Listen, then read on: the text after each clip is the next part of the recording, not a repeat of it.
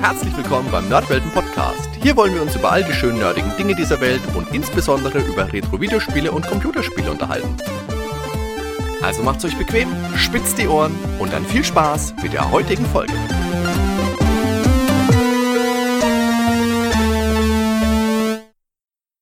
Servus Ben. Moin Hardy. Du Ben, sag mal, als du damals in die Schule gegangen bist, hattest du auch eine Freundin, die auf mysteriöse Weise von einem verrückten Professor entführt wurde? Ähm, das kann ich leider nur verneinen.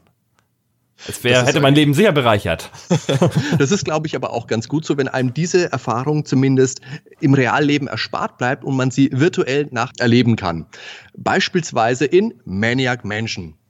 Ja. 1987 von der Firma Lucasfilm Games erschienen war es deren erstes Point-and-Click-Adventure tatsächlich. Nicht das erste Adventure, das war Labyrinth, das auf dem gleichnamigen Film mit David Bowie basiert. Hieß im Deutschen, ah, hilf mir gerade mal auf die Sprünge, Die Reise ins Labyrinth. Habe ich, glaube ich, sogar mal gesehen. Habe ich damals Aber auch gesehen, fand ich nicht schlecht. Das war ja auch mit dem Muppets-Erfinder, heißt der Jim Henson?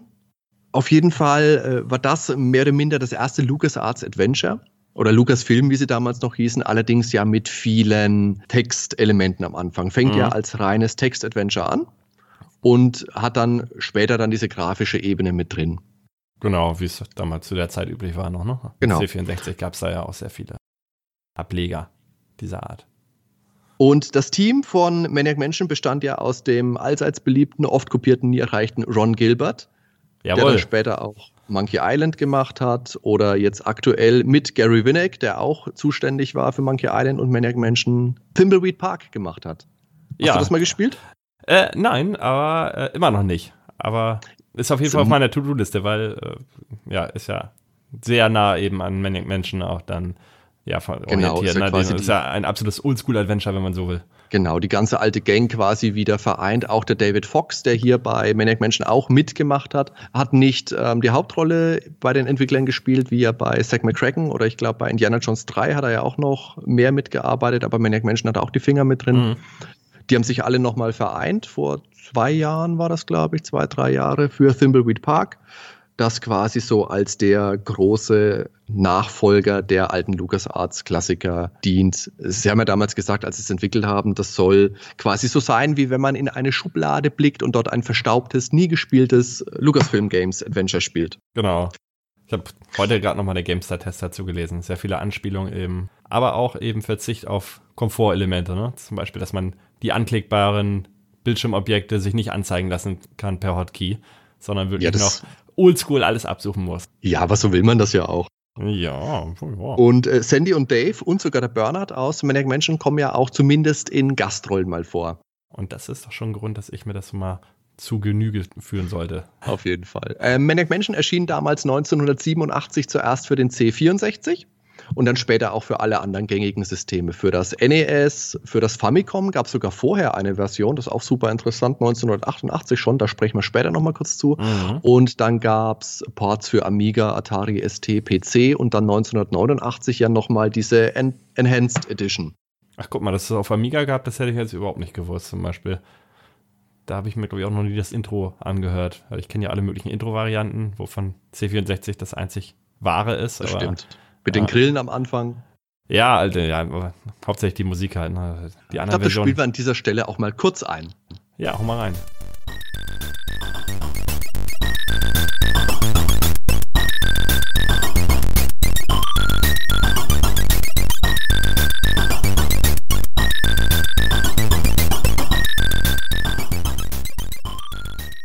Ben, sag mal, worum geht's denn bei Maniac Menschen überhaupt?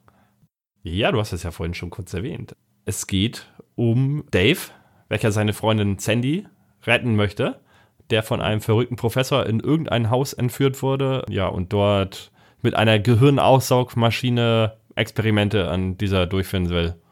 Und mehr weiß man zu dem Zeitpunkt eigentlich nicht. Man weiß eigentlich sogar, glaube ich, sowieso nur, dass sie entführt ist und er haut halt seine Kumpels an. Wir müssen sie retten. Ja, und dann geht die Rettungsmission los. Du bist Dave und nimmst maximal zwei von insgesamt fünf auswählbaren Charakteren mit. Jetzt muss ich da kurz reingrätschen, es sind ja. sieben, glaube ich. Sechs kannst du auswählen, ne? Genau, was man dazu noch sagen kann, ist, dass die Geschichte eigentlich schon 20 Jahre vorher mit einem Meteoreinschlag beginnt vor diesem Herrenhaus. Und man muss dazu sagen, dass dieser Meteor offensichtlich noch ein Eigenleben besitzt. Er hat nämlich äh, Besitz ergriffen von dem Professor, der in dem Haus wohnt, äh, Professor Fred oder Fred, wie man ihn auch Das ist auch immer interessant, wie man das eigentlich ausspricht. Ich ja. habe das früher ja immer deutsch ausgesprochen, weil ich habe das Spiel damals als kleiner Stöpsel, der gerade mal so überhaupt Deutsch lesen konnte. Englisch ja doch schon gar nicht und ich habe immer Fred gesagt, Dr. Fred. Okay, ich habe Fred gesagt, weil wir hatten einen Nachbarn und der hieß auch Fred. Und den hat man auch mhm. Fred ausgesprochen deutsch. Also ich weiß zumindest in ähm, Day of the Tentacle, da wird mhm. er auch Fred genannt. Aber ich weiß nicht, ob ihn alle Charaktere, das war ja, die Synchro war ja so, dass jeder Charakter anscheinend alles für sich aufgenommen hat und zwischen den einzelnen Sprechern ja. kein Kontakt bestand. Mhm. Es kann sein, dass andere Charaktere den ja wieder ausgesprochen haben, anders ausgesprochen haben. Einigen wir uns genau. auf Fred. ähm, wo kommen denn wohl die Einflüsse zu Maniac Menschen her? Ich habe mir da mal ein bisschen zu Gedanken gemacht, weil er hatte am Anfang ja die Situation, dass jeder von den Charakteren, bevor es eigentlich losgeht, nochmal einen oder zwei Sätze kurz sagt. Der Dave sagt, okay, jetzt sind wir hier vor dem verrückten Haus, jetzt gehen wir los und holen Sandy raus. Und einer sagt, ähm, das ist doch wie in diesem Horrorfilm. Drei Kinder gehen ins Haus und äh, lassen wir das. Irgendwie sowas. Was gab es denn zu dieser Zeit damals für Horrorfilme? Da habe ich mir mal ein bisschen Gedanken gemacht. Horrorfilme, die so ein Horrorhaus zum Thema hatten. The Shining gab es, das ist von 1980, Poltergeist. Mhm. Das Haus an der Friedhofsmauer, Amityville Horror, Little Shop of Horrors war damals ziemlich neu, mit der fleischfressenden Pflanze, mit der Audrey, okay. die ja dann auch in Maniac Mansion ihre Rolle hat. Habe ich noch gar nicht gewusst, dass die aus einem Film stammt quasi. Also ich habe das auch erst später dann mitbekommen, als ich diesen Film dann irgendwann gesehen habe und mir gedacht habe, diese Pflanze erinnert mich an die aus Maniac Menschen, auch wie sie da äh, ihren, ihr Maul bewegt. Ah. Hat schon durchaus Ähnlichkeiten. Ich muss sagen, als ich das Spiel halt das erste Mal gespielt habe, mhm. ähm, ich habe zu der Zeit ja noch überhaupt gar keinen Horrorfilm gesehen. Ich war ja wirklich, wie alt mag ich gewesen sein? Sieben, acht? Mhm. Und das Spiel hat mir wirklich Angst gemacht. Also ich oh. konnte ja gerade erst lesen und das waren so meine ersten Horrorerfahrungen. Allein okay. das Intro, äh, wo dann diese Kettensäge da mit dem Ketchup, aber es sieht ja aus ja. wie Blut. wo, wo, du vorhin eben auf diese Szene zu sprechen kamst mit, äh, habt ihr diesen Film gesehen? In meinem Freundeskreis, wir haben uns ernsthaft darüber Gedanken gemacht, ob es diesen Film eben wirklich gibt, weil Lukas Film Games, ob die auch irgendwo in der Filmbranche tätig waren und haben da vielleicht einen Horrorfilm auch gedreht in der Richtung, den man noch nicht kennt. Das waren unsere, unsere Gedanken als Kinder. Aber habt ihr dann irgendwann mal einen Film gefunden, der, wo ihr euch gedacht habt, oh, das könnte der sein? Ich glaube, als wir dann solche Filme geguckt haben, da war Maniac Menschen gar nicht mehr so das Thema. Okay. Dass wir diesen Rückschluss gar nicht mehr gezogen haben. Also worüber ich mir öfters mal Gedanken gemacht habe, war dieses Thema des einschlagenden Meteors, der die Bevölkerung beeinflusst. Und ich habe da immer diese Verbindung zur Lovecraft-Geschichte, die Farbe aus dem All geschlagen. Okay. Kennst du die? Ich würde da, da jetzt auch ganz andere, aber das mach du erstmal, dann erzähl ich dir, an welchen Film ich da denken muss. Also bei der Farbe aus dem All geht es grob darum, er schlägt ein Meteor ein, irgendwo in Amerika in einem Farmgebiet und äh, eine Farmersfamilie wird da in Mitleidenschaft gezogen. Ihre Pflanzen, die Kürbisse, glaube ich, oder sämtliches Gemüse wird riesengroß, schmeckt aber faulig und stinkt und ist ekelhaft und nach mhm. und nach geht die ganze Familie zugrunde. Tatsächlich war es aber wohl so, dass sie Einflüsse von dem Film Creepshow gezogen haben. Der ist von George äh, Romero mhm. mit Drehbuchautor Stephen King, den kennt man vielleicht. Der spielt in der Episode, ist ein Episodenfilm, mhm. und in der interessanten Episode, in der es auch um einen Meteor geht, der bei einer Farm einschlägt, also die Parallelen zu Lovecraft sind ja durchaus da, ja. geht es eben darum, genau, Meteor schlägt ein, der Mann wird abhängig von dem Meteor oder genau beeinflusst und da haben die Entwickler sich bedient. Ich hätte jetzt auch an Stephen King gedacht. Allerdings mhm. an eine andere Geschichte, ähm, wo ich auch nur den Film kenne, und zwar Tommy Knockers. Da geht es zwar nicht direkt um Meteor, aber ähm, da ist ein UFO vergraben. Ich weiß nicht, genau. ob du genau. den Film mal gesehen hast, ja. Und, ja, ich habe das Buch auch gelesen damals ah, Tommy Knockers, ja. Okay, ja, ich kenne nur die Verfilmung und ja, dieser Typ wird ja, oder alle, die diesen UFO quasi in, die Nähe dann kommen, die werden ja auch total beeinflusst und ja. Mhm. Also jemand diese frühen Stephen King, was heißt die frühen, Stephen King wird das seit den 70ern verfilmt, Oh, Tommy Knockers finde ich nicht eine der besten Verfilmungen. Die ja, die sind ja eh alle jetzt nicht so geil, aber eigentlich haben die ihren eigenen Style dadurch, dass sie so ein bisschen also B-Movie-mäßig sind. Und Was mir ja persönlich gut gefallen hat, und ich glaube, mit dieser Meinung stehe ich alleine da, ist Okay. diese vierteilige Miniserie Neuverfilmung von The Shining. Weil das halt Ähm, viel das näher an dem Buch dran ist, als es die alte Verfilmung, alte Verfilmung mit Jack Nicholson. Ja, ich glaube, ich habe die damals gesehen, die lief auf Pro 7 mal, meine ich, ne? Äh, Kann sein, ich habe sie damals auf Premiere, wie Sky früher mal hieß, gesehen und war Ah. absolut weggebeamt, absolut begeistert. Hat mir sehr gut gefallen. Ich glaube, schlecht fand ich die auch nicht. Aber ob es mir jetzt besser als das, so- also es ist jedenfalls komplett anders, ne? Mhm. Ja, genau. Ja. Genau, also ausladend auf jeden Fall. Apropos ausladen, wir schweifen schon wieder ganz schön ab. Ja, äh, kommen wir noch zu den Charakteren von Maniac Mansion. Natürlich, du hast schon gesagt, der Dave ist der Initiator Mhm. Und jedes von diesen, im Amerikanischen werden sie ja Kids genannt. Kids zu Deutsch die Kinder. Äh, Kinder sind es ja definitiv nicht. Wenn man sich die Jungs und Mädels so anschaut, die sind alle be- 16 bis 18 Jahre alt, also wird man mal mutmaßen Highschool-Schüler, Noch mitten in der Pubertät. Senior Best- High, genau. Best- Sie müssen ja da auch besten irgendwie hinkommen zu diesem abgelegenen Herrenhaus. Bus wird da keiner hinfahren, nehme ich an. Wird ja auch einer fahren müssen. Ursprünglich waren als Charaktere für Maniac? Menschen auch wirklich Kinder vorgesehen. Also wirklich ähm, Jungs, Mädchen, unterschiedliche Größe, unterschiedliches Gewicht, manche stärker, manche schlauer, was sich dann auch im Spiel noch äh, gezeigt hat. Aber sie haben da wohl kalte Füße bekommen wegen diesem Gruselthema, weil es ist ja ein Horror-Comedy-Spiel. Mhm. Genau, und der Dave, wie du gesagt hast, der will seine Freundin Sandy, die Cheerleaderin, retten, die vom Dr. Fred entführt wurde. Ja, und jetzt muss ich nochmal zwischengrätschen. Okay, jetzt, jetzt habe ich, jetzt, jetzt hab ich schon wieder eine Geschichte. Sandy. Da, da war, war ja damals noch in diesem Rausch, Maniac Menschen, zur geilen C64-Zeit und da hatten wir einen Hund kurzzeitig. Und wir konnten uns auf den Namen nicht einigen. Und dann kam ich eben auch auf Sandy. Mhm. Letztendlich haben wir uns dann aber auf Cindy geeinigt, aber abgeleitet von Maniac Menschen Sandy. Echt? Von der Maniac Das ist ja super. Ja, und Cindy war sehr, sehr anstrengender Hund. Ist immer weggelaufen auf die Straße, wurde dann angefahren vom Auto und oh Mann. Ja, ist nicht viel passiert, äh, außer ein Schreck, aber ja, letztendlich haben wir ihn dann in eine andere Familie abgeben müssen, die ein großes Gelände mit Auslauf hatten und war damals nicht die Zeit für Hunde bei uns im Haushalt. Jetzt hat mein Vater zwei im selben Haus. Und wie heißen die? Haben die auch Verbindungen zu Maniac Mansion? Nein, Sid und Razor zum Beispiel? Skippy. Skippy ist auch ein guter Name. Sid und Razor sind noch zwei spielbare Charaktere. Die beiden Musiker, Sid, der männliche New Wave-Typ mit der Sonnenbrille und den gelben Schuhen. und Razor, die Punkerin, haben die Spezialfähigkeit. Beide können Klavier spielen und, was Musiker auch gern machen, Mikrowellen benutzen, um Hamster zu grillen. Ich habe gehört, wenn man das macht, dann killt einen der Weird Ad, zu dem wir noch kommen. Wenn ihm den Hamster dann gibt, genau. Ja, ich auch nie ausprobiert. Ah, doch, ich schon. Habe immer nur den Pool befüllt, aber das kommen wir später zu. Zwei Charaktere, mit denen ich generell wenig gespielt habe, waren Wendy und Michael. Wendy Äh, äh, ist was? die. Ja, nee, die habe ich nie benutzt. Die waren nie Okay. so meins. Wendy, die Schriftstellerin, Ja. Michael, der Fotograf. Ich war mehr der Bernhard und Sid-Spieler. Ach, guck mal, ich habe immer mit Michael und Bernhard gespielt.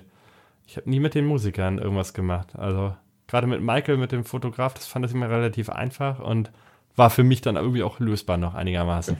Das ist ja das Schöne an Maniac Mansion, das ist jetzt auch schon vorweggegriffen, dass es ja dadurch, dass es verschiedene Charaktere gibt, auch unterschiedliche Lösungswege gibt. Ja. Das heißt, du kannst dir dein Spiel zusammensuchen, dein Team zusammensuchen und dann gibt es unterschiedliche Möglichkeiten, das Ganze zu lösen. Ich habe mich meistens, wie gesagt, für den Bernhard entschieden, weil der in diesen doch relativ blassen Charakteren doch die meiste, ja, die meiste Mühe bekommen hat, finde ich. Der Bernhard Mhm. ist der Angsthase nämlich. Das siehst du ganz am Anfang, wenn du ihn auswählst. Im, du kannst ja am Anfang in diesem Menü hast du die, die Kids alle zur Auswahl und kannst dann anklicken, wen du mitnehmen willst. Und Mhm. wenn du auf Bernhard klickst, dann macht er seinen Mund so auf, als würde er sagen, oh nein, nimm doch nicht mich mit. Ach, das habe ich auch noch gar nicht gesehen. Ich hätte jetzt nur die erste Szene, wo sie vorm Haus stehen, Genau, Wo er das sich gleich- nämlich. verpieseln möchte. Genau, da möchte er dann abhauen und dann gibt es dann später noch die Szene, wo er das erste Mal auf das grüne Tentakel trifft Ja, und da kommst du mit Bernhard nicht weiter. Der kriegt Angst, schreit und läuft wieder die Treppe runter. Wow. Dafür kann der Bernhard aber das Funkgerät reparieren. er kennt sich mit Radioröhren aus. Genau, das kann er. Und der Jeff, das ist dann der letzte wählbare Charakter. Das ist der lässige, schuhlose Schlürfer. Beim C64 haben ja alle Leute beim Laufen Tappelgeräusche gemacht. So Ja. Tap, tap, tap, tap, tap, tap. Und der Chef, der barfuß unterwegs ist, eben nicht. Das Den ist der ich, Surfer, der kann das. Telefon reparieren, Ja. was der Bernhard ja auch kann. Und das hat Jeff immer so ein bisschen austauschbar gemacht, weil der eigentlich keinen eigenen Lösungsweg hat.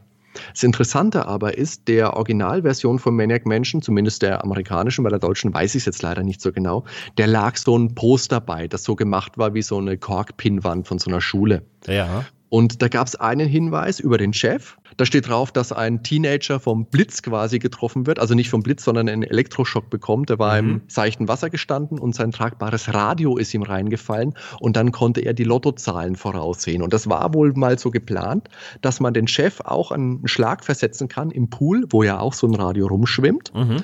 Und dann hätte er den Code für das Labor äh, erahnt, den man sonst über den, ähm, über den Arcade-Automaten sicher Genau. erarbeiten muss, indem man die Stromleitung wiederherstellt. Dann haben sie sich aber gedacht, oh je, das ist ganz schön gefährlich, wenn die Kinder das nachmachen zu Hause. Und äh, ja, deswegen nehmen wir das lieber raus. Das ist eine net- nette Anekdote, finde ich, wo man sich auch herleiten kann, für Jeff war mal Größeres vorhergesehen. Ist aber dazu leider nicht gekommen. Ja, schade. Für sowas müsste es Ja. dann nochmal die 18er-Fassung geben. Aber das ist ein interessanter Aspekt. Ben, jetzt erzähl, erzähl du doch mal was zur Edison. Familie Edison. Zu diesem verrückten Haufen. Ja, Dr. Fred hatten wir schon erwähnt. Das ist halt ein Professor, der seine Experimente macht. Momentan unter dem Bann des Meteors. Hat eine Gehirnaussaugmaschine, sehr trashig, B-movig und ist eigentlich permanent nur in seinem Keller.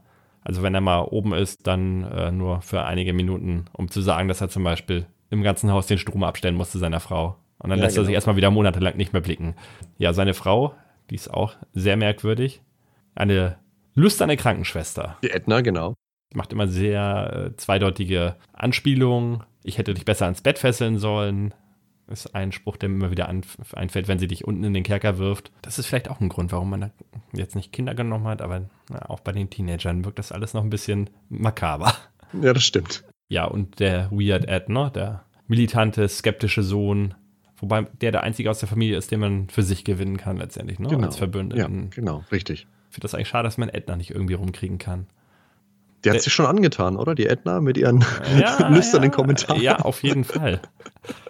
Da kribbelt Okay. schon. Der Dr. Fred hat sich ja zwei Lakaien selbst erschaffen. Zwei Tentakel, einmal das grüne und das purpurne. Ja. Grüntentakel ist eher so der sensible Musiker, der gerne Wachsfrüchte mag und Fruchtsäfte trinkt und der so als quasi Verbündeter auch noch eine Rolle spielt, wenn man sein, sein Musiktape einsendet Genau, für den ja. einen Lösungsweg. Wartet auf Und der im zweiten Teil dann auch eine große Rolle spielt. Genauso wie Purpur-Tentakel, Mhm. der dominantere der beiden, zumindest dann in Day of the Tentacle. Und in Maniac Mansion ist er so der, der Henchman von Dr. Fred. Taucht nur kurz immer mal auf gegen Ende des Spiels, wo Ja. er da mal guckt, warum der, der Strom weg ist. Genau. Der Wachmann Und- des Hauses, wenn du so willst. Genau, also war im ersten Teil eher so, er war mal da, aber hätte auch nicht unbedingt da sein müssen. Ja. Da gibt es als weiteren Support-Act, würde ich sagen, noch die Meteorpolizei, die Jagd auf dieses Weltraumgestein macht, den Marketeer, den Marketeer, auch super cleverer Name, Zwinker, Mhm. Zwinker, Kicher, Kicher, von der ähm, Publishing-Firma Three Guys Who Publish Anything, also Musik und Bücher und alles Mögliche. Den Wink Smiley, auch ein super Name, der Talkmaster. Und natürlich der schleimige lila Meteor, der gerne die Welt erobern möchte. Der eigentliche Star von Maniac Mansion ist aber das Haus, das ja auf der Skywalker Ranch basiert. Natürlich die- Heimat von George Lucas, dem Chef von Lucasfilm und damals auch Heimat von Lucasfilm Games. In der Skywalker Ranch gab es viele, viele Räume, unter anderem eine große Bibliothek mit einer Wendeltreppe, die auch in Maniac Mansion wieder gespiegelt wird. Es gab ein großes Musikzimmer, auch das findet sich. Es gab einen Nuklearreaktor im Keller. Naja, Quatsch, den gab es natürlich nicht. Na, Hauptsache, es gab Aber- keinen vergammelten Truthahn auf dem Tisch.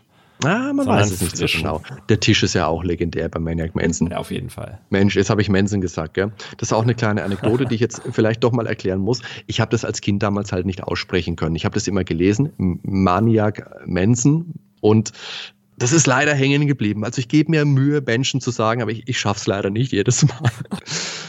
genau. Im Haus gibt es dann noch ein Arkadezimmer, wie sich jeder wünscht, mit äh, Videospielautomaten, ein Fotolabor, das Gefängnis natürlich, eine Sternwarte, alles, was so ein Haus haben muss. Es gibt wahnsinnig Was man halt so hat, ne? Was man so hat, genau. Ja, die Sauna Pool, vielleicht noch. Stimmt, eine Sauna haben sie nicht. Naja, aber mit dem Pool kriegt man das bestimmt irgendwie hin, wenn der Reaktor das ein bisschen aufheizt. Irgendwie. Ja, das stimmt, das ist bestimmt immer schön warm. es war der erste Auftritt von Chuck der Pflanze. Das stimmt, ja. So, eine, so ein Running Gag. In Indiana Jones 3 sieht man ihn, in Zack McCracken sieht man ihn, äh, sie, es, also die Pflanze, in Thimbleweed Park auch. Okay, dann kommen wir zum Spiel selber. Maniac Mansion war das erste Point-and-Click-Adventure von LucasArts, das die Scum Engine benutzt hat. Ben, was ist denn die Scum Engine?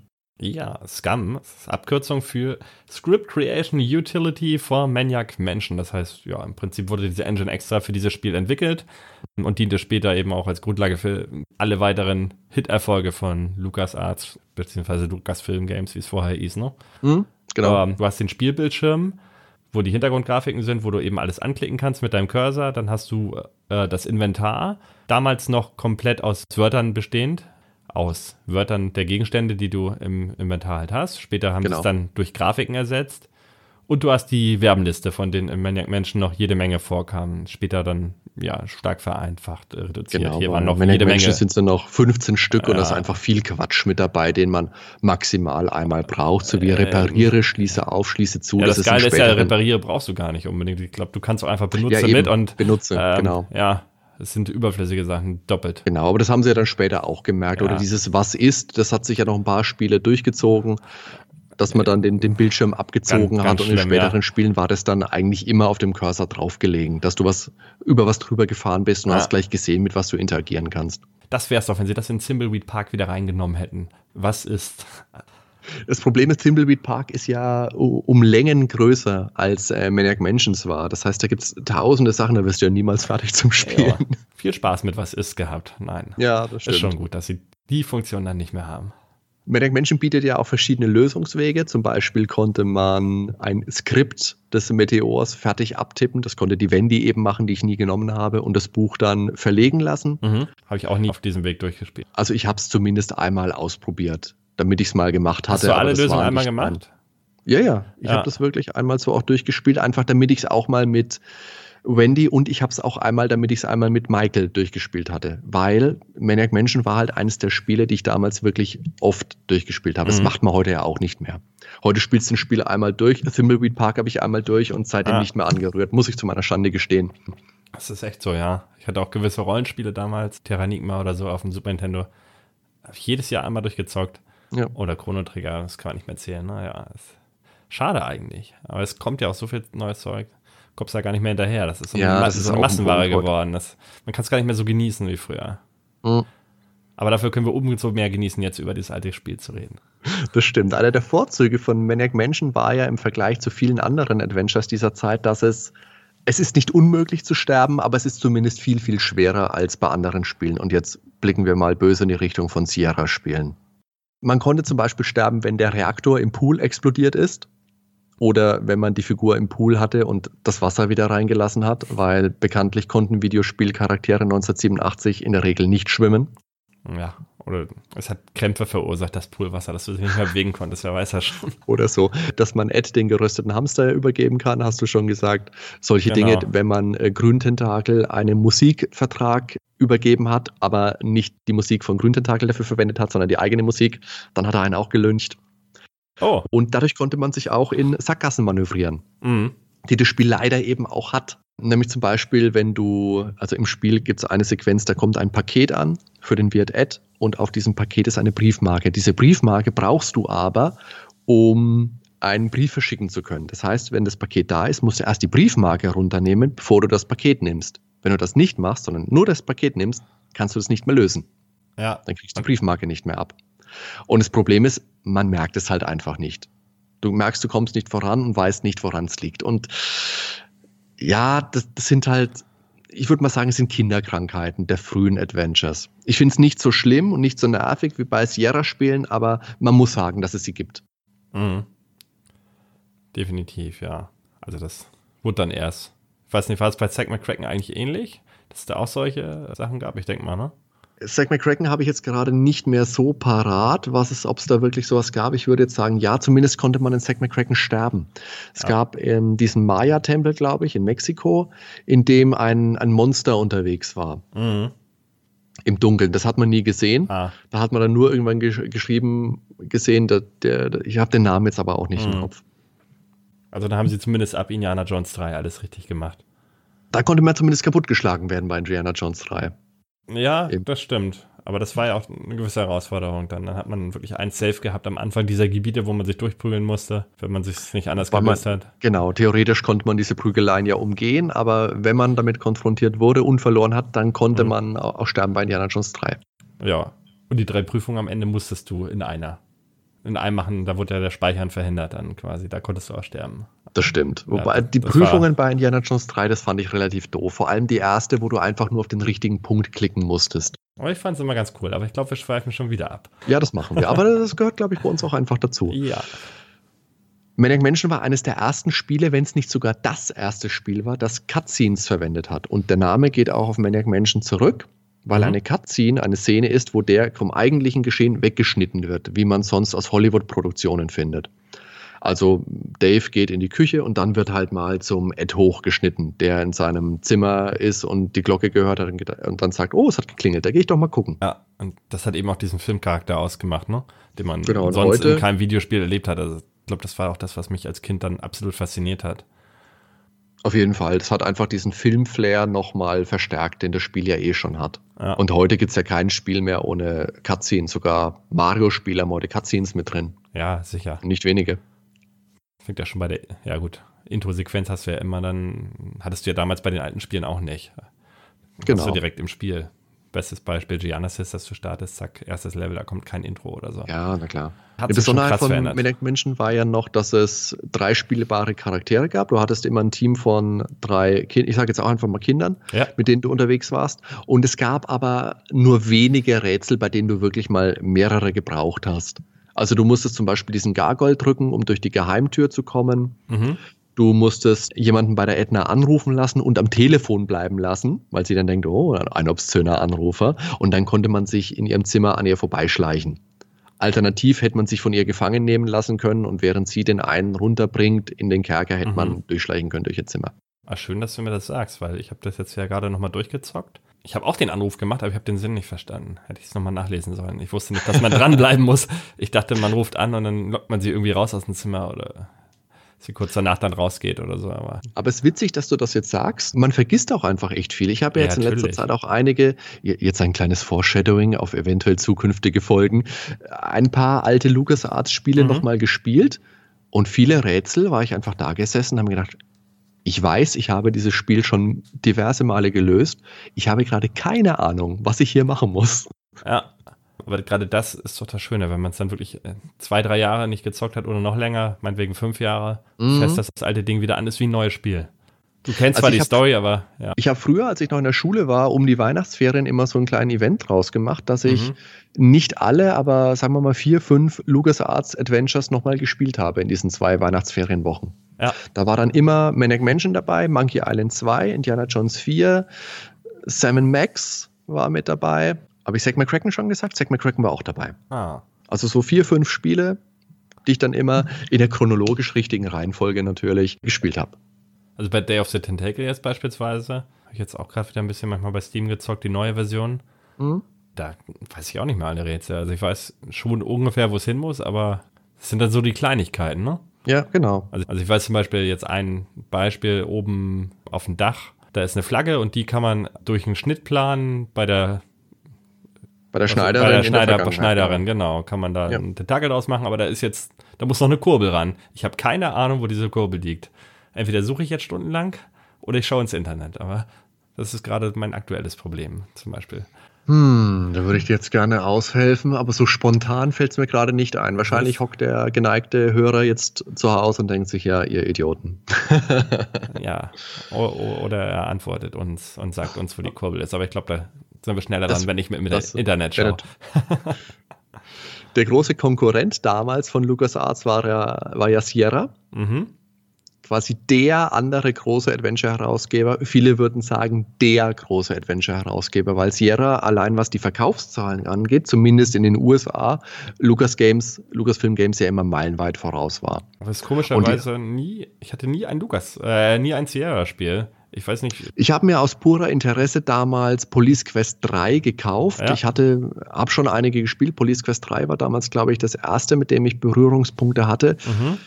Und ich bin kein Fan. Das Problem ist aber, glaube ich, auch, dass diese Spiele halt alle, also Police Quest 3 jetzt mal nicht, das hatte schon einen Cursor zum Bewegen, mhm. aber die ganzen davor, King's Quest, Space Quest, mhm. von denen es ja damals 1987 schon einige Teile gab, die hatten alle noch Parser-Steuerung. Das heißt, da musstest du wirklich eingeben, was die Figur machen soll. Du ja. konntest sie mit dem Pfeiltasten steuern in dieser verpixelten Grafik. Aber wenn du dann einen Befehl hattest, dann hast du ihn eintippen müssen. Zum mhm. Beispiel Pick up, Bottle oder was auch immer oder Open Desk oder was auch immer du machen musstest. Ja, ja. Du musstest alles eintippen. Und das war total Hit and Miss. Entweder hat es geklappt, es hat nicht geklappt. Manchmal wollte ein anderes Wort, aber die Bedeutung von dem, was du geschrieben hast, war eigentlich das Richtige, hat es halt nicht erkannt. Das war einfach furchtbar. Und was für ein Aufwand für Und die Programmierer auch, ne? weil die müssen ja alle Möglichkeiten, die du eingeben kannst, dann quasi versuchen abzudecken. Ist ja viel aufwendiger. Zumindest im Rahmen, ja. Und das war damals für mein Grundschulhirn einfach nicht machbar, weil mit Maniac Menschen, da habe ich schon Hilfe gebraucht, ja. konnte mich da aber dann da durchschlängeln, aber wenn ich dann komplett Texte eingeben musste, das, das hat einfach nicht funktioniert. Und ich glaube, auch deswegen hat mir da der Spaß gefehlt. Und natürlich die Sackgassen, die bei Sierra-Spielen einfach noch viel, viel deutlicher waren. Da konntest du an allen Ecken und Enden sterben. Mhm. Das hat mir einfach nicht so viel Spaß gemacht. Deswegen sind für mich die LucasArts-Spiele allesamt besser als Sierra-Spiele. Ja, kann ich auch absolut unterstützen.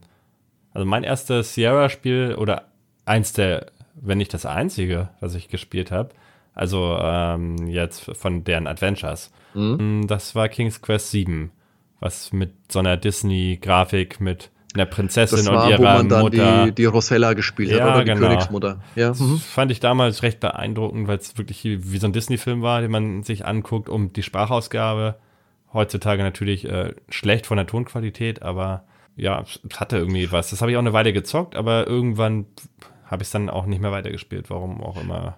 Wahrscheinlich kam also ich nicht weiter und es gab kein Internet oder so. Ich finde ja so von der Machart sind die Sierra-Spiele fantastisch. So vom, vom optischen, mhm. wie die daherkommen, von der Technik. Police Quest 3 sah damals super aus. Die Fahrsequenzen ja. waren grausam.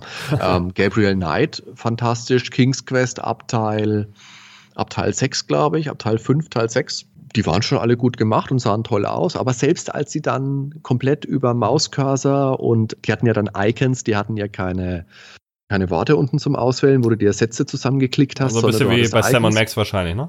Ja, ganz ja genau. Nur deine vier Icons quasi. Und ja, aber trotzdem, trotzdem ist der Funke bei mir nicht so übergesprungen. Ja, es hatte nie die Magie, die ein äh, Lukas Arts oder ja, Lukas Film Game das stimmt. Und alles, was davor war, also diese reinen Text-Adventures wie Sorg oder Mystery House oder wie das alles hieß, äh, aus ge gerade genannten Gründen natürlich habe ja. ich das auch, ist an mir vorbeigegangen. Das war doch da sowieso war damals alles nicht auf Deutsch, soweit ich weiß. Ne? Also genau, Text-Adventures immer nur auf Englisch gewesen. und äh, denkst du, ich konnte ein Wort Englisch in der Grundschule. Ja. Ne. Von Maniac Mansion gab es ja dann auch verschiedene Versionen. Das habe ich vorhin ja schon mal angeschnitten. Die mhm. Standard C64-Version, wo es ursprünglich für erschienen ist. Und was auch interessant ist, in der ursprünglichen Version sind die Edisons, ich nenne sie jetzt Edisons, obwohl sie erst ab Day of the Tentacle so heißen, Ed, Fred und Edna, mhm. die sind ja auf dem C64 noch nicht blau. Ab der Enhanced Edition ja. von 1989 sind sie ja plötzlich blau. Warum auch immer. Das hat mich Ob das der Einfluss total irritiert, ne? weil ich bin ja mit der C64-Version aufgewachsen hm? Ja, und als ich es dann bei Day of the Tentacle habe ich es ja, also da war es ja immer mit bei und da konnte man es ja an dem, in dem Zimmer halt von den Weird Ed, das ist ja, ja. überhaupt noch so ein Fact, darüber haben wir noch gar nicht geredet, dass das komplette Spiel in äh, dem Nachfolger enthalten ist. Ne? Du kannst das komplett ja. durchspielen auf dem Computer. Stimmt, genau. Hm. Ja, ja, habe ich sie gesehen und alles blau, ja, wie du schon sagst. Und man weiß nicht warum.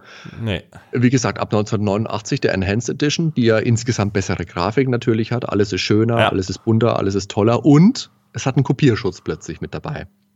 Den die ursprüngliche C64-Version, zumindest äh, soweit ich mich erinnern kann, ja nicht hatte. Nämlich im ersten Stock, bevor du in diesen Gang gehst, wo die Statue drin ist. Aber das ist dann ja bei der Day of the Tentacle-Version auch nicht dabei, oder? Weil ich habe äh, nein. Kopierschutz der jetzt Version ist ja. auch kein Kopierschutz dabei, genau. weil sonst könntest du das Spiel ja nicht spielen, weil der Verpackung, jedenfalls meiner von of the Tentacle, kein Kopierschutz für Maniac Menschen beilag. Ja. Und ich habe das nämlich jetzt erst vor ein paar Tagen gelesen, dass es da einen Kopierschutz gab und mit der Tür und bla. Also ich habe mir damals für Maniac Mansion, da gab so eine, so eine, so eine Budget-Version, habe ich mir damals gekauft. Das war im Zeitschriftenladen, ein Magazin, das hieß die PC-Spiele-Disc. Davon gab es genau fünf Ausgaben. Vier Ausgaben davon waren LucasArts-Spiele. Hm. Du darfst jetzt mal versuchen zu erraten, welche das waren. Wann hast du das gekauft? 1994. Hm, vier waren Lukas, hm. also waren Adventures von LucasArts oder ja, Lucasfilm Games auch quasi. Genau, ja, na klar, Lucasfilm äh, Games. Sagen wir mal Loom. Ja. Dann war Maniac Mansion dabei. Ja, war's. Ach, da muss aber auch Zack McCracken dabei gewesen sein. War oder? es auch. Ja, und Indie 3. Und Indie 3, genau. Und dann gab es noch ein fünftes Spiel und da kommst du im Leben nicht drauf. Es war Mad TV, ich sag's einfach gleich. Okay, wie passt das zusammen? Ja, das habe ich mich damals ausgefragt, auch gefragt. Und ah. nach der fünften Edition war dann leider Schluss, aber es war ein mm. cooles Magazin und das war eben, wie ich damals zur Enhanced Edition von Maniac Mansion gekommen bin und da war eben der Kopierschutz dabei. Ah. Dann gab es ja noch für das NES eine Version von 1990. Mhm. Ja, die hat ein Kumpel damals von mir, der war da stolz wie Bolle drauf. Und ich kannte das vom PC schon, die 89er-Version, und habe mir damals gedacht, äh, hm. also es ist immer noch Maniac Menschen, deswegen macht es natürlich auch immer noch Spaß. Aber es ist grafisch schlechter und was man da halt als Bonus hat, was mein Kumpel damals auch immer angepriesen hat, ist, dass jede Figur einen eigenen CD-Player oh hat mit einem eigenen individuellen Musikstück, das man an- oder ausschalten kann, um damit so on und off eine Funktion zu geben. Ja. Und die Musik, ah ja, wir spielen hier jetzt mal ein Beispiel. Das ist mal das Thema von Dave. Wir spielen es mal kurz an.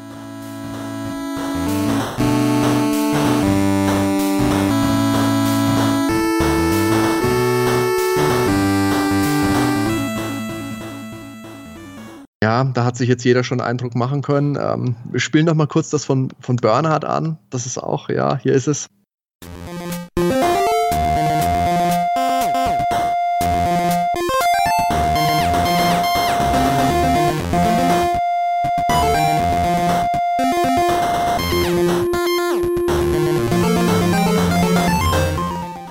Gut, und jetzt kann sich jeder selber überlegen, ob er das jetzt hören würde oder ob er es gleich ausschalten würde. Und ich habe es halt, wenn ich es gespielt habe, mit meinem Kumpel dann immer ausgemacht. Er war dann immer ein bisschen traurig, weil er fand es super. Ja, also wie gesagt, ich habe das Spiel damals gespielt, wo ich noch äh, für die Horrorelemente wirklich anfällig war. Dieses hm. leichte Gruseln, sag ich mal. Das hätte alles komplett versaut, das ganze Feeling, was das Spiel ausgemacht hat. Also irgendeine so dämliche Musik läuft. Ja, nee, das, das Intro, äh, das hat, war ja, passte ja wie Faust aufs Auge, sag ich mal vom C64. Was auch sehr witzig ist, die NES-Version ist ja auf Geheiß von Nintendo, also wir sind so familienfreundlich und so, ist ja beschnitten worden. Das heißt, die Edna macht keine Avancen mehr, oh. die nackte Statue, ganz schlimm, die musste raus, dann das äh, Miss Mummy-Kalender, der bei der Mumie oben hängt, musste raus so ein Quatsch. Hamster in die Mikrowelle geht immer noch. Das ist dann okay. Aber, aber im Fernseher war doch auch. Äh, ach so, nee, das war, glaube ich, dieser Kalender, was du meinst, ne? Dieser Playboy-Kalender quasi. Ja, genau, ja. genau. Und was super interessant ist und was ich jetzt erst bei meiner Recherche für diese Folge heute herausgefunden habe, mhm. es gab 1988 schon eine eigene Famicom-Version von Maniac Mansion für den japanischen Markt. Ja. Also zwei Jahre vorher, die komplett anders ist also als die andere NES-Version. Sehr rudimentär, muss man sagen. Also gibt es kein Scrolling, das heißt, die Bildschirme, die normalerweise gescrollt werden, sind entweder auf, wenn sie groß sind, wie der Küchentisch, der, der Esszimmertisch, auf zwei Räume aufgeteilt mhm. und sonst ist alles zusammengestaucht auf einen Raum. Aber man konnte damals schon Maniac Mansion spielen und super interessant in Japan. Die ja auch da Musik, ist die nackige ne? Statue übrigens noch drin. Das stimmt, das ist ganz wichtig. Nee, aber die hatte ja auch Musik. Die hatte ähm, auch Musik durchgängig. Durchgängig und ähm, die war dann doch auch wieder ein bisschen anders. Aber hat mir auch nicht gefallen. Die können wir glaub, auch mal kurz einspielen hier. Ja, genau.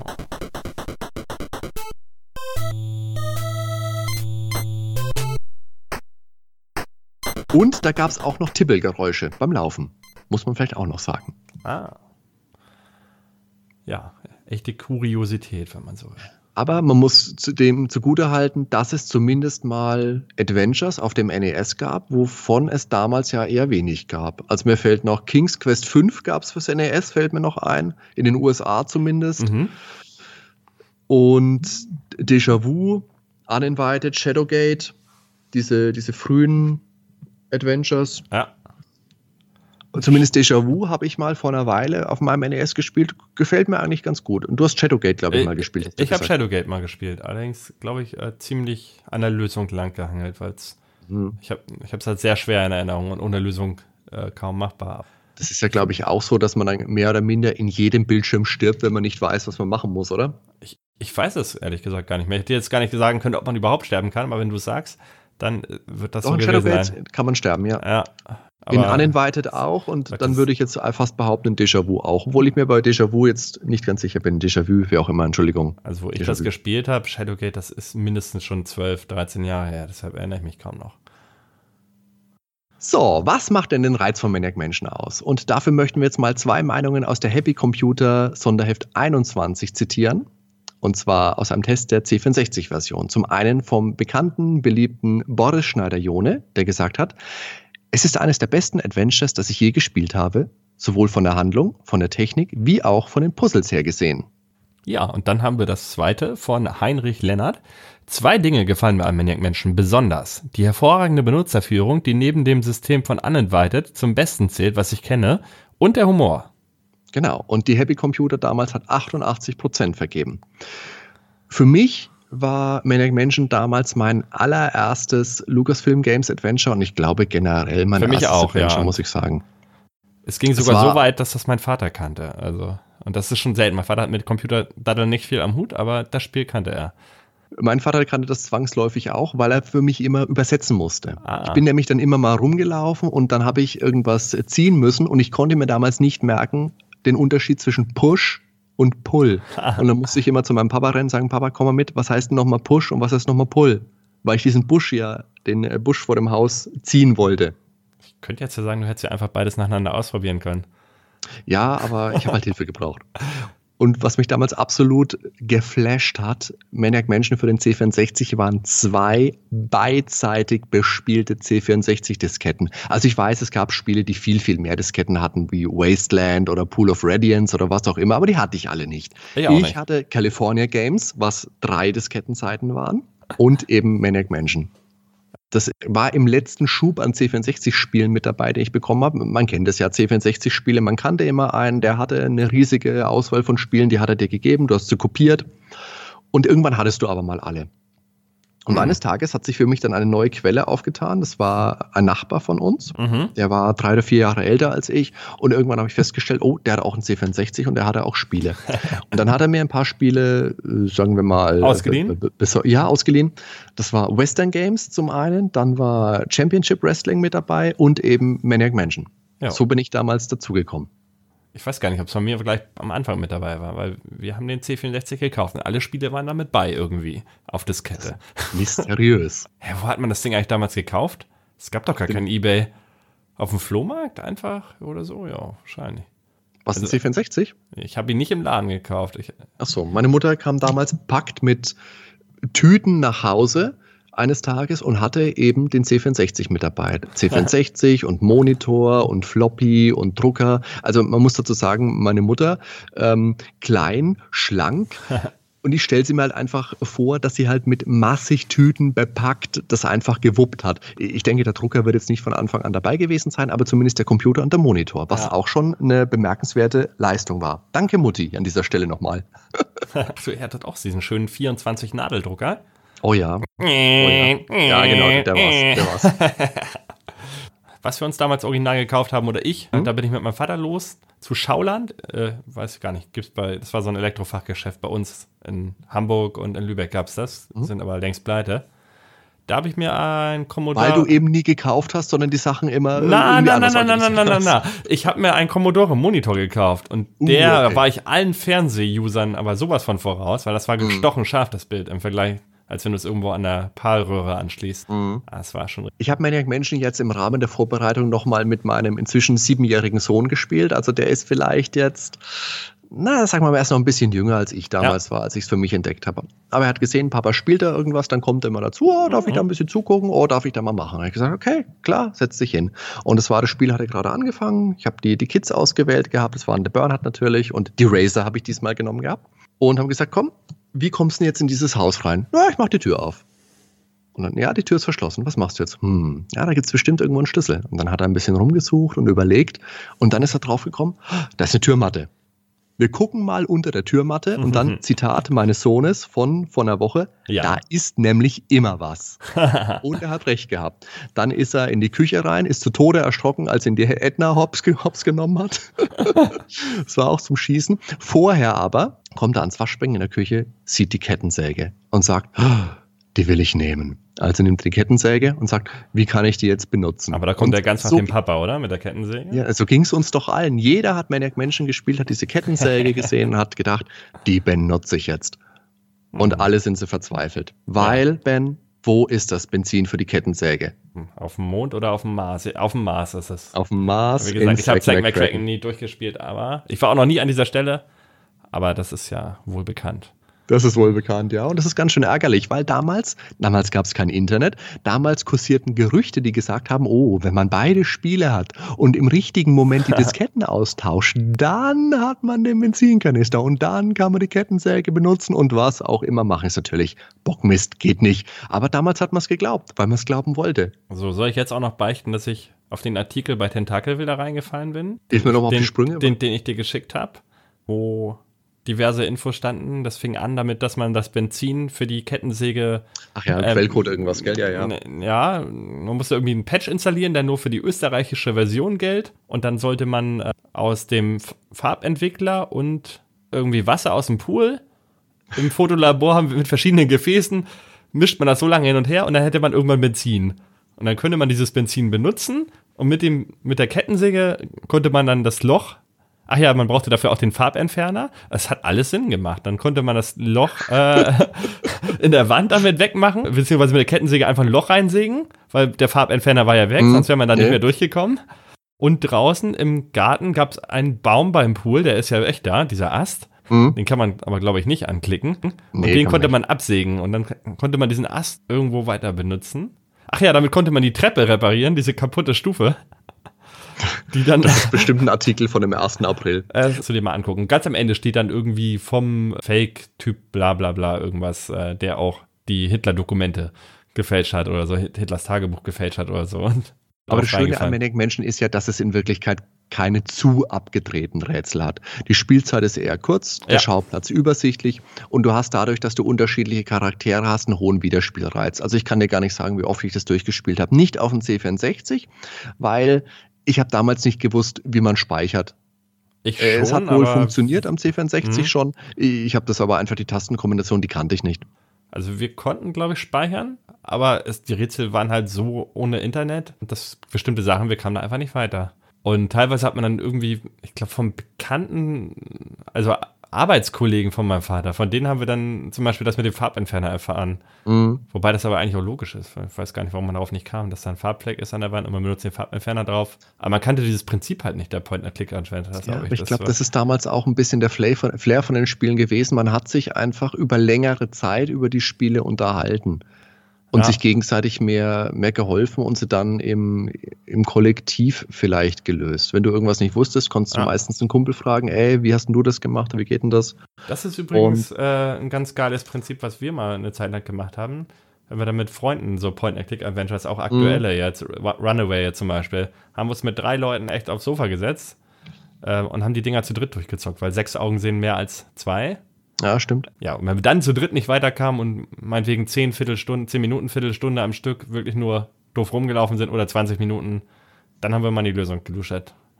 Das ist bei Manic Mansion aber auch das Schöne, dass es, wie gesagt, übersichtlich ist. Ja. Das heißt, wenn du, also es hat schon auch manchmal nervige Elemente, dass du oben bist und dann ganz runter in, in, in den Keller musst und da irgendwas machen musst, einen Schlüssel holen oder was auch immer. Ziemlich das viel hat schon auch. für seine Zeit damals schon, muss ich sagen. Ja. Aber wie gesagt, das, es ist machbar. Ja. Es ist machbar und es ist nicht zu zeitaufwendig. Und du kannst Maniac Menschen heute ja, wenn du zügig spielst, wenn du weißt, was du machst, dann kommst du dir in einer halben, dreiviertel Stunde gemütlich durch. Aber es ist mehr so ein, Ja, halbe Stunde. ja, ein Wieder. Wiedersehen vom alten. Freund, sage ich dann immer ganz gerne dazu. Es ist einfach Ja. ein bekanntes altes Spiel, ein Wohlfühlspiel, könnte ich es jetzt vielleicht auch einfach mal nennen. Was einfach Spaß macht, nochmal zu spielen. Und was ja aber auch vielen anderen Leuten auch so geht. Weil auch heute hast du ja immer noch Leute, bei denen Maniac Menschen hoch im Kurs steht, die auch mal ein Remake dazu machen. Ja. Da gab es ja diese Maniac Mansion Deluxe-Version, die dann die Vorzüge der neueren LucasArts-Spiele mit reinnimmt, dass du dann nicht mehr dastehen hast, ähm, was du im Inventar hast, sondern dass du Bilder hast, wie bei Monkey Island 2, wo es damals eingeführt wurde. Genau. Oder, oder auch die allgemeine Hintergrundgrafik. Also bisher eigentlich die schönste Version des Hauses. Ja. Die sieht ja noch mal einen Ticken besser aus mit 256 Farben. Ne? Und ja. die Musik haben sie halt eins zu eins aus Day of the Tentacle dann übernommen. Was für mich jetzt nicht hundertprozentig passend ist, eben wegen diesem leichten Jazz-Comedy-Element, aber ja. tausendmal passender als die NES-Version. Also ich konnte ja, spielen, also ja. war okay. Wobei, war auch zur NES-Version muss ich nochmal sagen, es ist im Kern immer noch Maniac Mansion. Es ist nicht die beste Version, würde ich, also für mich so sagen. Aber man kann es trotzdem auch eine, also die man spielen kann. Ja. Wenn man die Musik vom CD-Player ausmacht, vorausgesetzt. Ja. Ich habe es ja jetzt mit meiner Freundin gerade durchgezockt nochmal, jetzt ja auch für den Podcast, ne? Mhm. Und ich hatte es dir geschickt. Ich habe dazu dann äh, teilweise so eine Ambient-Musik angemacht und danach auch irgendwas aus Resident Evil 7 nochmal. Das hatte ich dir, glaube ich, gar nicht mehr geschickt, so ein Stück. Das war äh, Hintergrundmusik von Resident Evil 7. Und das war sehr geil. Da waren teilweise auch irgendwelche Frauenstimmen, äh, die geschrien haben und sagen, lass mich in Ruhe und so auf Englisch, ne? Und äh, geh weg von mir und das war richtig creepy, dieses Spiel dazu zu spielen. Und du hörst ja trotzdem die Soundeffekte so ein bisschen und hast halt die Grafik auf dem Bildschirm. Es kam schon geiles Flair rüber, muss ich sagen. Also ich muss sagen, als ich Maniac Mansion jetzt nochmal gespielt habe, es macht einfach immer noch Spaß. Es ist einfach noch schön, in diese Räume zu gehen, dieses Haus zu durchforsten. Es ist immer noch eins meiner Lieblingsspiele. Es ist definitiv eins meiner liebsten C64-Spiele, obwohl mhm. ich es mehr auf dem PC dann gespielt habe mit der aufgebohrten Version. Ja, ich glaube, heutzutage kann man sich das auch nicht mehr allein Das würde ich, ja. würde heute auch sagen, wenn jemand Maniac Mansion nochmal entdecken will, wäre das auch die Version, wo ich sagen soll, wo ich sagen würde, die 89er okay. PC-Version. Wer, wer, mag auch die Deluxe-Version, dieses Fan-Remake, das ist auch, ja. macht mir auch nichts mit verkehrt. Aber es ist einfach ein kurzweiliges, witziges, nettes Spiel mit vielen lebgewonnenen Charakteren und ein sehr schönes Spiel. Ja, wir können ja nochmal auf andere Remakes zu sprechen kommen, die noch nicht abgeschlossen sind. Da gibt es einmal das Meteor Mess 3D. Was soll man mhm. sagen? Ja, ähm, 3D-Version im Prinzip mit einer vielleicht nicht ganz so schönen Grafik. Das stimmt. Das Dein erster Eindruck? Wie ein, wie ein äh, N64-Spiel, das ja doch irgendwo ein bisschen was verkehrt gelaufen ist. Ja. Wobei, vielleicht ist es noch leicht über N64, aber viel besser ist es dann wirklich nicht. Und ja. ja. das Problem ist halt, dass sie die Räume eins zu eins übernommen haben was das äh, InDesign, du, du die Möbel und so. Ein Remake machst, du willst nicht so weit weg von der Materie. Und ja. ich glaube, das, das würden die Leute und auch die nicht. Die Beleuchtung ist, glaube ich, ja ganz auch so, ein, so, eine Serie, die machen so, ich weiß nicht, wie das jetzt heißt, äh, Episoden im Maniac Menschen-Stil, mhm. wo es immer so kleine, kleine Episoden sind, die dauern fünf bis zehn Minuten. Und da gibt es, glaube ich, auch 20, ja. 30, 40, you name it, Spielchen zu. Ja, das ist bestimmt auch mal ganz nett, aber im Endeffekt spiele ich doch lieber das alte Maniac Mansion. Aber wenn es dann fertig ist, ich werde mich, glaube ich, nicht zurückhalten können. Ich werde es mindestens einmal durchzocken. Auch, ja. auch wenn die Grafik halt nicht so schön ist. Aber die Musik ist sehr gut. Also da musst du mal reinhören, der Soundtrack. Ähm, da gibt es schon MP3s zum Runterladen. Ich habe es jetzt in den letzten Monaten nicht mehr gehört, aber ich habe es in Erinnerung, dass es mir sehr gut gefallen hat. Was eher interessant ist, ist dann Night of the Meteor. Mhm. Das ist jetzt eine Version von Maniac Mansion, die im Prinzip komplett den Grafikstil von Day of the Tentacle übernimmt. Mhm. Das heißt, diese schrägen Perspektiven, die du jetzt nicht so gerne magst, mhm. aber dafür sehr gut getroffen. Und man erkennt die Räume von Maniac Mansion wieder, sehen aber aus wie Day of the Tentacle Räume. Und sie haben komplette Zwischensequenzen erweitert äh, mit Dialogen drin, ja, neue Comedy-Elemente und meiner Meinung nach das Ganze sehr gut eingefangen in den Trailer, schon mal, den es jetzt noch gibt. Mhm. Ich dachte erst, das Ding ist tot. Äh, nach Facebook- und Forum-Recherchen habe ich aber gesehen, dass kürzlich wieder Einträge sind und tatsächlich sind die da wohl noch dran. Also, ja, aber wie das bei Fanprojekten so ist, ne? Also am meisten würde mich ja freuen, wenn Disney, die jetzt die Rechte an den ganzen LucasArts-Sachen leider haben, sich doch nochmal aufraffen und eine Version rausbringen, wie es damals ja diese Monkey Island-Spiele gab für Xbox, für PlayStation, für Steam, ja. wo man dann hin und her schalten konnte zwischen alter Grafik und neuer Grafik da schaltest du am Anfang ein bisschen hin und her, freust dich und dann bleibst du im Endeffekt doch bei der alten Grafik. Aber das würde ich gerne nochmal sehen. Ja, das würde mich freuen. Obwohl, ähm, ich wäre gern bei der alten Grafik geblieben, ging aber nicht, ähm, weil, glaub, die Musik hat ja automatisch immer mit umgeschaltet. Du hattest ja nur F11. Und die neu aufgenommene Musik, die fand ich halt sehr geil bei den Remakes. Ja, das Ähm, stimmt. Ja. Ja, und die Sprachausgabe fiel, glaube ich, ah nee, ich glaube, die ist sogar geblieben bei der Pixelgrafik, ne? Ich glaube, es hat sich nur die Musik verändert und die Da kann ich mich jetzt nicht mehr festlegen. Das fand ich Also was- ein bisschen schade, dass man es nicht einzeln diese- steuern konnte. Was ich ganz cool fand, war, dass du ähm, den Entwicklerkommentar dir dazu schalten konntest. Und da Ah. gab es zu jeder Szene oder zu vielen Szenen immer mal vom Ron Gilbert und ich glaube vom Gary Winnick kleine Kommentare vom Tim Schaffer. Hast du dir Das war ganz nett. eigentlich den Stay Forever Podcast mal von Monkey Island angehört? Ja, den habe ich mir Da angehört. kam aber dieser Remake ja gar nicht gut weg. Die haben das Nee, ja stimmt, das komplett stimmt. niedergemacht. Also die sagen dann immer, dass es äh, lieblos oder und der letzte äh, Dreck und die haben wäre. nicht mal die ich da Musik. Spaß mit. Ich auch. Und die haben noch nicht mal die Musik erwähnt in einem Satz, wie äh, mit Liebe die aufgenommen ist. Jedes Instrument ähm, haben die händisch aufgenommen mit echten Instrumenten. Also und gerade deshalb lohnt sich. Und die Sprachausgabe mh, gibt dem Spiel meine ich, meiner Meinung nach schon was, was es vorher nicht hatte. Also ich meine, das würde halt null zur Atmosphäre beitragen. Also mir hat es nochmal mehr Spaß gemacht. Mhm. Aber Ich glaube, Monkey Island wäre eh nochmal ein eigenes Thema für sich. Da kann man auch nochmal viel De- zu sagen. Definitiv, ja. Ich würde sagen, hier an dieser Stelle machen wir jetzt aber mal Schluss für heute zu unserer Maniac Menschen Folge. Okay. Vielen Dank fürs Zuhören Ja. und dann hoffe ich, wir hören uns in der nächsten Folge. Ben, bis Ja. dann. Bis dann, Ciao. Hadi, bis dann, Zuschauer. Ciao. Bye.